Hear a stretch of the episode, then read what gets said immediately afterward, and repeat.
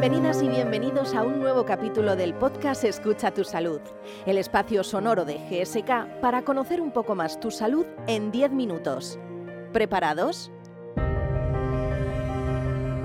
Justo acaba de empezar el episodio y muy probablemente todavía no conozcas al herpes zoster, pero a lo mejor sí te suena si te hablo de la culebrilla, ¿verdad?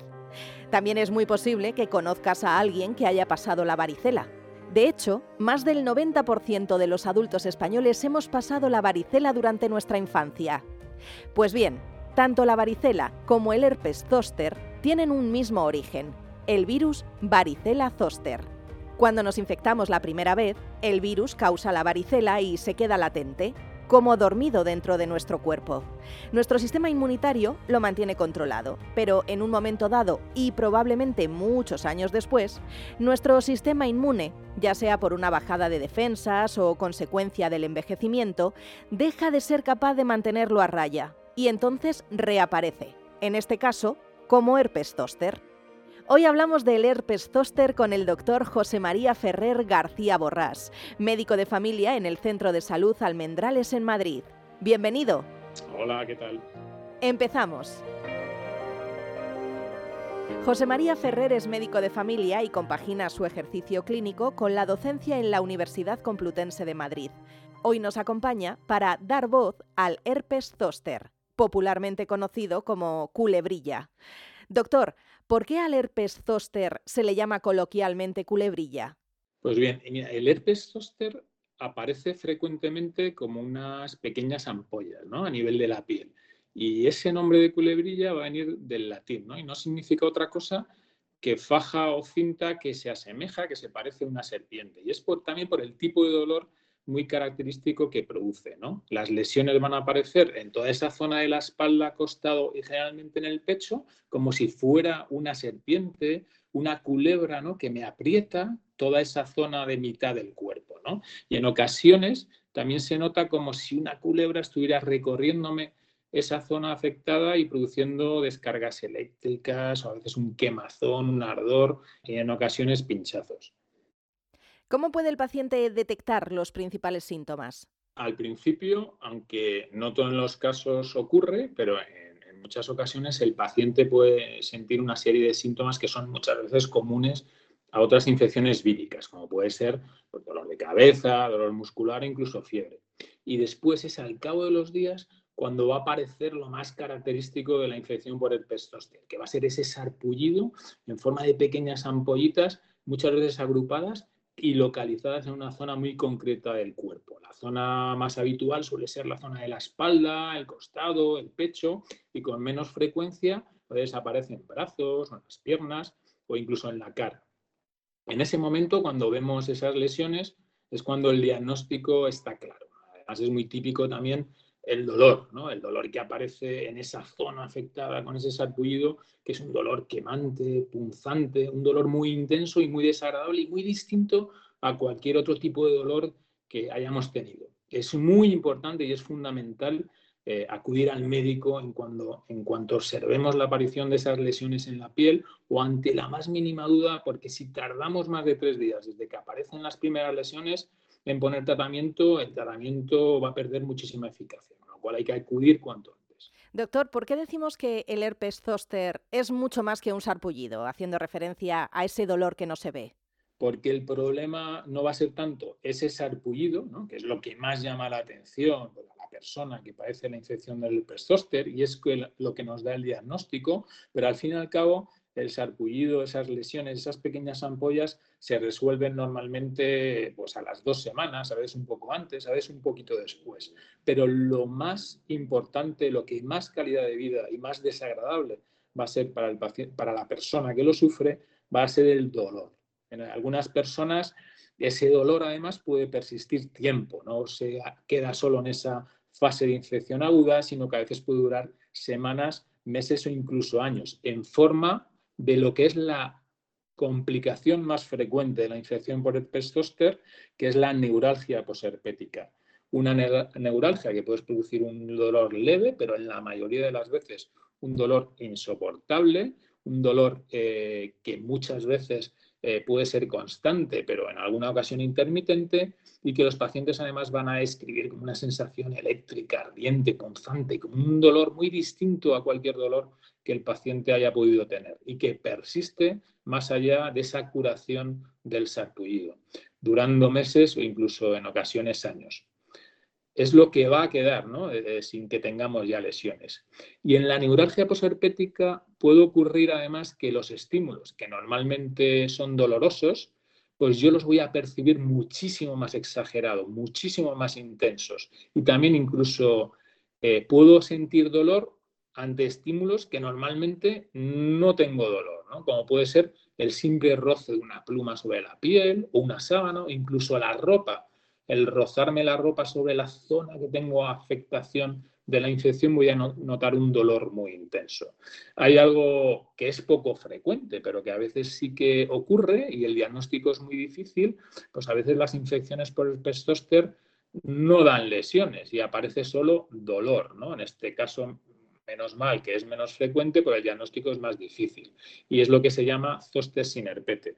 Por eso, lo más importante casi de la infección por el pestóster no es tanto las lesiones, sino ese dolor, ese dolor que no se ve, pero que se siente mucho.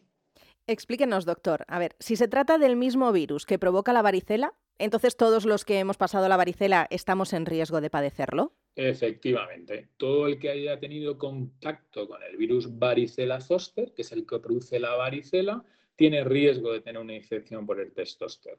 Fíjate que, es un virus, varicela zoster, que produce dos infecciones distintas. En primer lugar, cuando entro por primera vez en contacto con el virus varicela zoster, me va a producir esa primera infección, que llamamos varicela, que normalmente hemos tenido en la infancia, pero igual que yo tengo otras infecciones y esas infecciones pues las tengo, me curo y cuido de ellas, en el caso del virus varicela zoster me produce la varicela y se queda en mi organismo. Se queda en mi organismo, es verdad, que de una forma inactiva, latente, como dormido, ¿no? En determinados, en determinados lugares de nuestro organismo, pero sobre todo en un sitio que son los nervios sensoriales, que van a ser los responsables de que notemos pues, temperatura, que notemos el tacto. Pues bien, eh, se pueden dar dos circunstancias que van a ser lo que va a hacer que el virus varicela zoster se reactive y me produzca esa segunda infección distinta a la varicela, que es la infección por el pestóster. Una circunstancia es algo por lo cual vamos a pasar todos, que es la edad. Igual que nosotros envejecemos, nuestro sistema inmunitario envejece y ya no va a tener esa fuerza que tiene inicialmente para contener el virus e impedir que se reactiva que se reactive de tal forma que a partir de los 50 años mi sistema inmunitario ya pierde cierta capacidad para contener el virus y voy a tener ya más riesgo de tener una infección por el pestóster. Y la otra circunstancia es si tengo alguna enfermedad que debilite mi sistema inmunitario. En este caso también tengo más riesgo de tener una infección por el pestóster. Y otra circunstancia es si recibo algún tratamiento que debilite mi sistema inmunitario, como puede ser un tratamiento que se da en determinadas enfermedades eh, que utilizan los hospitales para enfermedades reumáticas o quimioterapia, ¿no? que se utiliza para determinados tumores o también determinados medicamentos que se utilizan para evitar el rechazo de trasplantes de órganos, ¿no? que son medicamentos inmunosupresores. En todos estos casos yo tengo muchísimo más riesgo de tener una reactivación del virus varicela zoster y que me produzca esa otra infección distinta a la varicela, que es la infección por herpes zóster. ¿De qué manera el herpes zóster puede afectar a nuestra calidad de vida? Pues de una manera importante. Muchas veces los pacientes con herpes zóster van a experimentar esa complicación que es la neuralgia posherpética, ¿no? de la que hablábamos antes. Un dolor que además no tiene cura y que interfiere en su vida diaria, en su capacidad de vivirla plenamente ya que afecta, pues, afectar lógicamente pues, a sus relaciones familiares, le va a afectar a su vida laboral, a su estado de ánimo, le va a afectar incluso al sueño.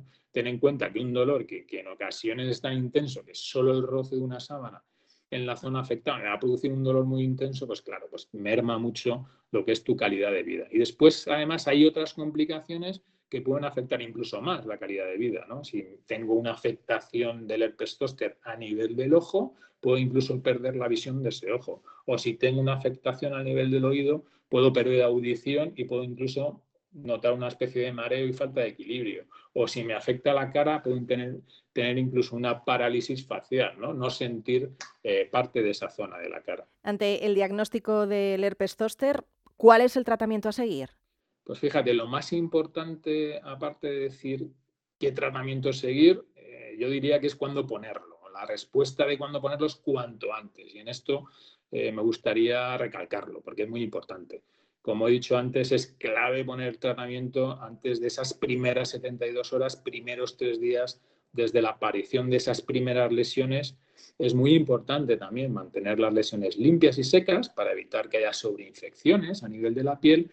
Y lo primero que solemos mandar y poner son antivirales. El objetivo que tienen este tipo de medicamentos es disminuir la gravedad y la duración de esa infección aguda. Y por otro lado, eh, tratar de evitar las complicaciones que la infección por el zóster puede producir. Si tenemos dolor, pues manejamos distintos tipos de analgésicos en, en, función de la intensidad del dolor. Lógicamente, si el dolor es de una intensidad alta, debemos dar analgésicos de potencia alta y cuando se produce la neuralgia posherpética existen muchos tratamientos para el dolor. Incluso en las unidades del dolor de los hospitales realizan en muchas ocasiones técnicas intervencionistas, para calmarlo, ¿no? pero muchas veces ni con todo conseguimos un adecuado control del dolor. Y también eh, creo que merece la pena considerar que el herpes zóster se puede prevenir. Yo a nuestros oyentes me gustaría invitarles a que le pregunten a su profesional sanitario de referencia sobre qué medidas preventivas son las más adecuadas para evitar no solo la infección por el zóster, sino también sus complicaciones. Pues con esta recomendación llegamos al final de la entrevista. Muchas gracias, doctor José María Ferrer, por habernos acercado un poco más al herpes zóster, ese dolor que no se ve. Gracias a vosotros. En esta entrevista hemos aprendido que el virus varicela zoster tiene un doble impacto en nuestra salud. Primero la varicela y más adelante el herpes zóster que ambas enfermedades se pueden prevenir y que ante la duda hay que asistir a la consulta médica. Y ahora nos despedimos de ti agradeciéndote la escucha y esperando que este episodio haya sido de tu interés. Si quieres aprender más sobre el herpes zóster, accede a virusherpeszoster.com y para seguir aprendiendo sobre la salud desde todas sus perspectivas, te invitamos a escuchar otros capítulos de Escucha tu Salud y a entrar en la página web pacientes.gsk.es. Y recuerda, siempre consulta con un profesional sanitario cómo cuidar tu salud y la de tu sistema inmune. Te espero en el próximo episodio.